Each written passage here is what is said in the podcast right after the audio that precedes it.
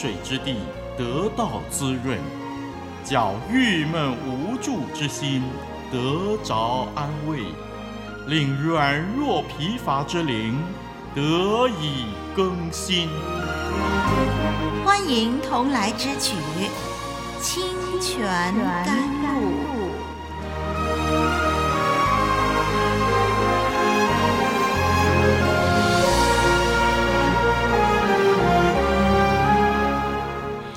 众朋友平安，我是丽文。前面几集的学习当中，我们看见该隐的后裔不敬畏神，但是在不敬虔的生活中发展了各样的文明。我们是不是有想到一个问题，就是本来人类堕落犯罪以后招来咒诅，而从该隐后裔的发展，看见人类依然不断的进步。那么我们要问的是：如果人类不敬畏神，活在罪恶之中，却还是有这么多的进步，哪称得上是什么咒诅呢？咒诅从何说起？今天我们这一集节目就是可以找到答案的。原来呢，不管人类的成就有多少，从亚当开始，人类世世代代都有死亡掌权。不管人类有多进步，谁也没有办法胜过死亡。任凭什么人可以聪明盖世、呼风唤雨，至终他必须向死亡低头。这就是咒诅。我们来看看《创世纪》第五章全章，我们要从第一节念到三十二节。请我们翻开圣经，念《创世纪》第五章第一节开始。亚当的后代记在下面。当神造人的日子，是照着自己的样式造的，并且造男造女。在他们被造的日子，神赐福给他们，称他们为人。亚当活到一百三十岁，生了一个儿子，形象样式和自己相似，就给他起名叫赛特。亚当生赛特之后，又在世八百年，并且生儿养女。亚当共活了九百三十岁就死了。赛特活到一百零五岁，生了以挪士。赛特生以挪士之后，又活了八百零七年，并且生儿养女。赛特共活了九百一十二岁就死了。以挪士活到九十岁，生了该南。以挪士生该南之后，又活了八百一十五年，并且生儿养女。以挪士共活了九百零五岁就死了。该南活到七十岁，生了马勒列。该南生马勒列之后，又活了八百四十年，并且生儿养女。该男共活了九百一十岁就死了。马勒列活到六十五岁，生了雅列。马勒列生雅列之后，又活了八百三十年，并且生儿养女。马勒列共活了八百九十五岁就死了。雅列活到一百六十二岁，生了以诺。亚列生以诺之后，又活了八百年，并且生儿养女。亚列共活了九百六十二岁就死了。以诺活到六十五岁，生了马土撒拉。以诺生马土撒拉之后，与神同行三百年，并且生儿养女。以诺共活了三百六十五岁。一诺与神同行，神将他取去，他就不再世了。马土撒拉活到一百八十七岁，生了拉麦。马土撒拉生拉麦之后，又活了七百八十二年，并且生儿养女。马土撒拉共活了九百六十九岁就死了。拉麦活到一百八十二岁，生了一个儿子。给他起名叫挪亚，说这个儿子必为我们的操作和手中的劳苦安慰我们。这操作劳苦是因为耶和华咒诅地。拉麦生挪亚之后，又活了五百九十五年，并且生儿养女。拉麦共活了七百七十七岁就死了。挪亚五百岁，生了闪、寒、雅福。好，我们读到这儿。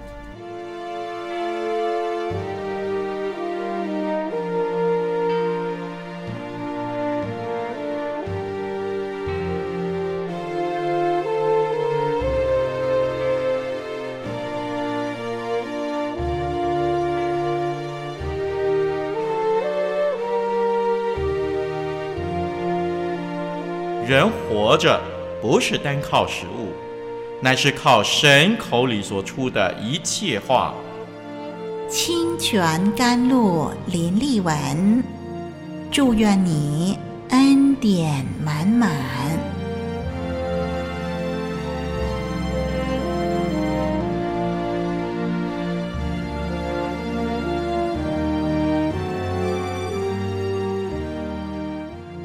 听众朋友。你有发现吗？这一章圣经的经文里头啊，有一些词句不断重复出现，那就是某某人活到几岁几岁，生了某某人，又活到几岁几岁就死了，就死了，就死了。我们看到创世纪第五章有一个很突出的主题，那就是死亡。在第三节亚当的后代的人民当中。就死了，就死了，一共出现八次。很明显的要说明一件事，就是死亡是因为咒诅而存在，咒诅是因为人类犯罪堕落而来。在这一章的经文里，死亡掌权，人面对死亡的时候是那么的无力，那么的无奈。而这种的结局完全不是神最初创造人的心意。另外，我们又从亚当后代的名单当中发现了一个人物很特别，那就是第十八节的以诺。他可以在众人就死了、就死了这样相同的结局里，活出一个非凡的人生，就是他与神同行。最终，他不必面对死亡，而是被神取去，永远与神同在。在这个生死必然循环里头，他不受束缚，他可以有一个不一样的结局。这是因为他与神同行。在这章的圣经里，我们看到一个很容易引起争论、让人怀疑的事情，那就是。亚当和他的后代寿命那么长，这是真的吗？因为这样的怀疑，于是呢，有人就认为啊，圣经当中的年份应该当作月份计算。比如说，如果是九百岁，其实不是九百年，而是九百个月。这样的算法是不合理的，因为如果照这样的算法，那么赛特出生的时候，亚当只有十岁了。因为第三节说亚当活到一百三十岁生赛特，如果一百三十岁是一百三十个月的话，那么当然就等于十岁了。还有以诺生玛土撒拉的时候是六十五岁，如果把六十五岁硬说成是六十五个月的话，那岂不是以诺五岁的时候就生下玛土撒拉吗？这简直是荒谬。把年份当作月份算，实在比相信早期人类寿命很长这件事更离谱。人常常因为不能够接受、不愿意相信圣经所记载的，所以就用很荒唐、毫无根据的理论去解释，甚至去否定它。好比人们不相信神可以在一天二十四小时之内就造了光，所以就用进化论来取代。但是所取代的理论带来更多没有办法解答的问题。那我们怎么看早期人类的长寿呢？在一九七零年代，有个医学报道说，人体的一些的器官，如果不是因为疾病呃残害，都可以活到好几百年之久。当时曾经被医学家提出一个问题，就是人到底本来可以活到几岁？其实，在人类还没有犯罪的时候，是可以永远不死的。后来，自从人犯罪以后，得到的其中一个审判，当然就是死，所以人的结局就是死亡。不过，还有其他的审判也随之产生，那就是人类耕种非常劳苦，地上长出荆棘和蒺藜，那这些都阻碍了人耕种所收到的地产，同时，劳苦的生活也影响了健康。当热力学第二定律进入了宇宙，衰退腐烂随之而来。圣经说，最初地球上空有水汽层，这个水汽层可以吸收一些有害的宇宙辐射，使人类还可以活得健康一些。所以在世界大洪水发生之前，人的岁数还可以达到九百岁左右。这种的现象在全球各民族之间传说，后来也在古巴比伦泥板上得到证实。所以，我们很可以肯定，就是在创世纪这里第五章所记载的人类的寿数是真实的。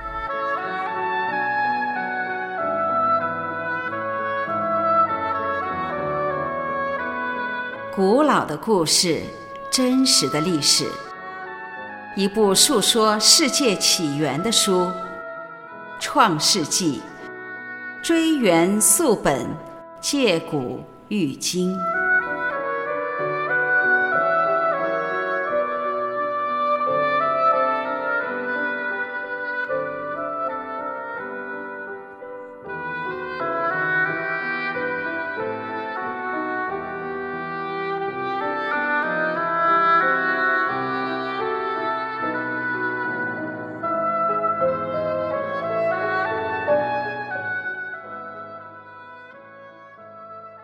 让我们再来谈另外一个问题，那就是有关《创世纪》所记载的家谱，到底是不是包括了每一代？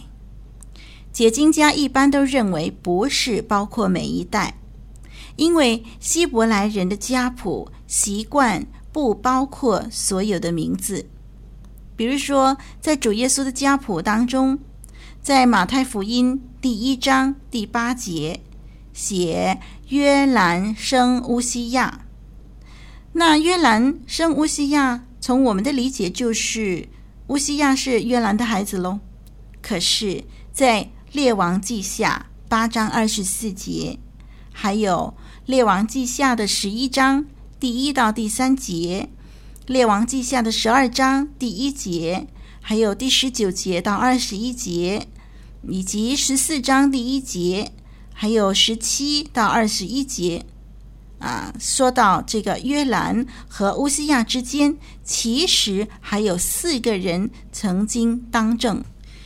那么这四个人就是亚哈谢、亚他利亚、约阿施和亚玛谢。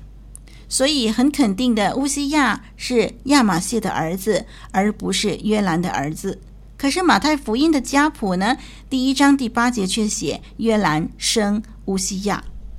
那么在这里呢，我们要了解的就是说，希伯来人所说的生，或者说希伯来人所说的某人的儿子，这个字眼呢，比我们今天的用法包含更广的意义。比如说，圣经常常说耶稣是大卫的子孙。大卫的子孙，这个子孙呢，在原文其实就是儿子。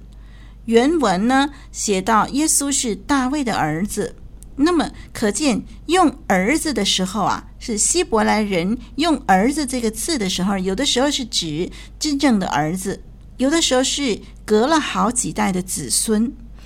因此呢，我们可以推测，创世纪当中的家谱不是每一代都有记载。当他提到某个人生某个人的时候，这个生可能是间隔了好几代，或者说当他提到某某人是某某人的儿子的时候呢，可能他的意思是说某某人是某某人的子孙，所以其中呢是隔了好几代。这是希伯来人，他们讲到生或者说讲到儿子的时候呢，他们的包含的意义呢，是比我们的华人、我们的华文更广的。好，无论如何呢，圣经的记载方式有它独特的目的，凡是要强调的，都会很清楚、很直接，绝不模棱两可。凡是圣经省略不提的，我们就不要做毫无根据的猜测，以免带来混乱了。好，那么由于时间的关系，这一集我们没有办法逐字逐句的研究，我们今天只能够先把创世纪第五章一些很重要的大前提先讲明。那下一集呢，我们再进入经文逐句的解释吧。创世纪是一部述说万物起源的书。对我们的人生观、价值观起着很大的作用和影响。让我们继续守候这个网站，一同来挖掘圣经创世纪当中的宝藏吧。好，我是丽文，上帝祝福你，再会。